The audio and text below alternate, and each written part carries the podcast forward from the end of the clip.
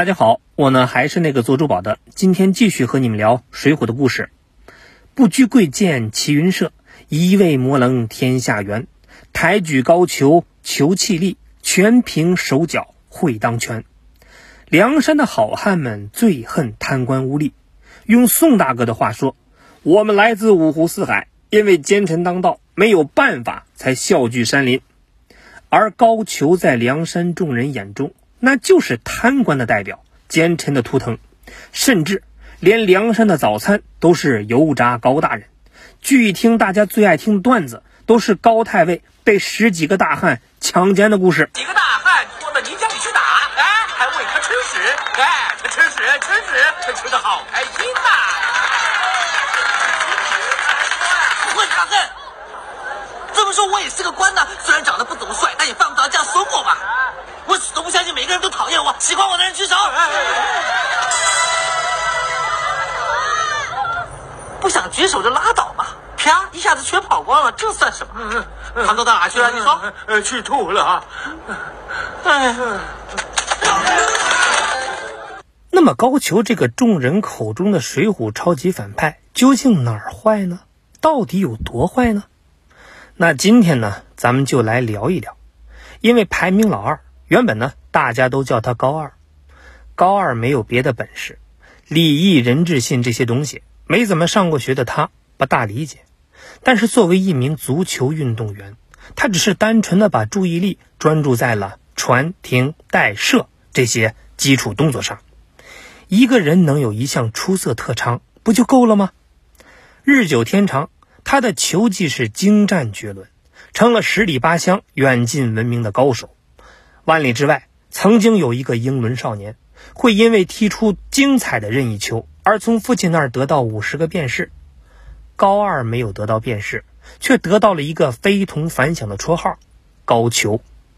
球这个汉字，读音同皮球的球，而字形又是一个毛字加一个要求的求字，俩字儿连起来，以表示以毛填充的毛皮球。而引申的意思就是成年男性生殖器。街头巷尾那个炫耀球技的追风少年，也曾经是痞气十足的自我介绍，效果大概类似于：“我叫山鸡，鸡巴的鸡。”一晃到了成人年纪，高俅做生意不会，钱又没有，只能去当陪玩才能维持得了生活。北宋年间，文化娱乐氛围是空前浓厚。那是开封回旋远比马赛回旋出名的黄金岁月，蹴鞠、骑马、书法、绘画，全民文体两开花。响应了这股春风，高俅来到了汴梁城财主王员外的家里。王员外的儿子喜欢玩，高俅的任务就是陪少年玩好、乐好，带上信用卡哪里都是家。不过没多久，王员外就出现了。债务危机，完蛋了！我真的破产了。他就质问高俅：“你怎么安排的？为何朴实无华的玩乐如此昂贵？你背地里到底坑了我王家多少钱？”高俅面带不解的看着气急败坏的王员外，心里想：陪玩花的多，不是恰恰说明玩的到位吗？为什么还怪我？哦。这大概是 new money 的屋子和可爱吧，但可爱是短暂的。王员外翻脸就把高俅扭送官府。高俅反问：“我什么罪名？”知府一拍桌子：“想要罪名是吗？好，那个谁，你来，你给他写一张，唆使他人恶意透支，勾结商家无良借贷，犯罪者高俅退去，重打四十大板。”板子落在皮肉上的声音。撕碎了年轻高俅的心，他曾这样激励自己：只要愿意凭手艺吃饭，陪玩也是堂堂正正的职业。王少爷要求他不敢盘带，王少爷单刀突进，他武僧附体保驾。王少爷求没劲，扇他一巴掌，他抬起头，面带微笑地说：“Sorry，少爷，我刚才传的不到位。”就连偶尔玩吃鸡的时候，王少爷让他架枪，结果自己被爆头，也是直接甩一句。哎呦，大哥，你个信你妈的，比你架枪都不会。这些呢，高俅都忍了。他想，可能人生遭遇一点挫折也是很正常的。被打呢也就罢了，但他看到发配告示的一瞬间，还是呆住了。上边写着：“京城中所有人家不得收留罪犯高俅。”万万没想到，小心眼的王员外直接封了他的账号。他曾经站在东京的街头，看着这花花世界，他自信凭自己的球技是能够出人头地，分享这里繁华的。可是如今身有东京户口，却连家都回不去了。那按照水浒宇宙的套路，此刻战歌应该已经响起，该上梁山了。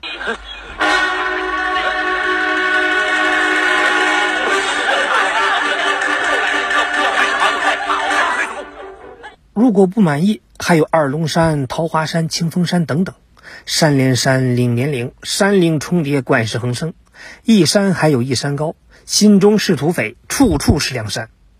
高俅看了看前方，黑色的树林中分出两条大路，一条呢通往江湖，通天的大道呢是宽又阔，三山五岳豪迈霸气；而一条呢通往庙堂，肉眼可见是处处泥泞沼泽。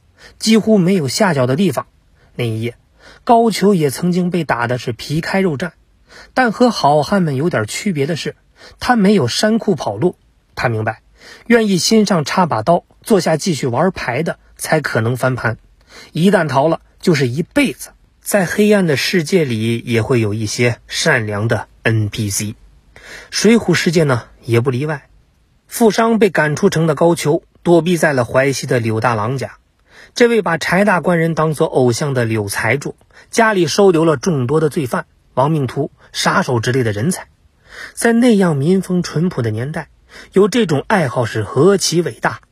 高俅在柳大郎家度过了整整三年的时光，不是说你愿意等，机会就会来的。三年之后，很可能再三年，但高俅偏就是那个天选之子。三年后的一天。在南郊寺庙祭拜祈祷的时候，宋哲宗忽然宣布大赦天下，所有的牛鬼蛇神解封了，你们做个人去吧。雨露均沾到了高俅头上，他恨不得背上生双翅，飞回家乡，重新来过，二次启动。曾经那座城很近，高俅却不能踏进一步。那现在那座城还很远，他却感觉就在眼前。这次回来。高俅准备踏踏实实的找一份工作，他先通过柳大郎联系了一家董记药铺，五险一金包吃住，拿着柳大郎的推荐信，兴奋前往。董老板看了信，捕捉到了几个关键词：罪犯、账基四十、流放。他满面堆笑地说：“兄弟，你的简历实在是太牛逼了，放在我这个小药铺取材。我呢，和苏东坡关系不错。”你呢，就去他那儿吧。高俅赶紧问：“是哪个东坡呀？”董老板说：“还有哪个东坡？就是那个东坡呀。”任何时候，你都不能忽视人脉的力量。高俅拿着一封新的推荐信，来到了苏大学士家。苏东坡看了简历的感觉和董老板差不多，先问会不会作诗，高俅摇头；又问会不会做红烧肉，高俅呢又摇头。当朝学士很想发作，他想说：“我从未见过有如此厚颜无耻之人。”但是考虑到身份呢，他还是忍住了，苦笑一声。以后没办法，朋友的面子不能硬驳。他重新审视了一下简历，发现特长一栏添了两个字“踢球”。于是苏老大大笔一挥：“那个谁啊，小高啊。”我和皇帝的妹夫王都尉关系不错，他就喜欢你这种有一技之长的小伙子，去好好干吧。一个月之内，高俅从一个刑满释放的犯人，变成了手拿大宋文化部部长推荐信，即将去皇帝妹夫王都尉家应聘的特殊人才。通过这一通华丽的操作，他学习了两个新词儿，一个呢叫关系网，而另一个叫。上流社会。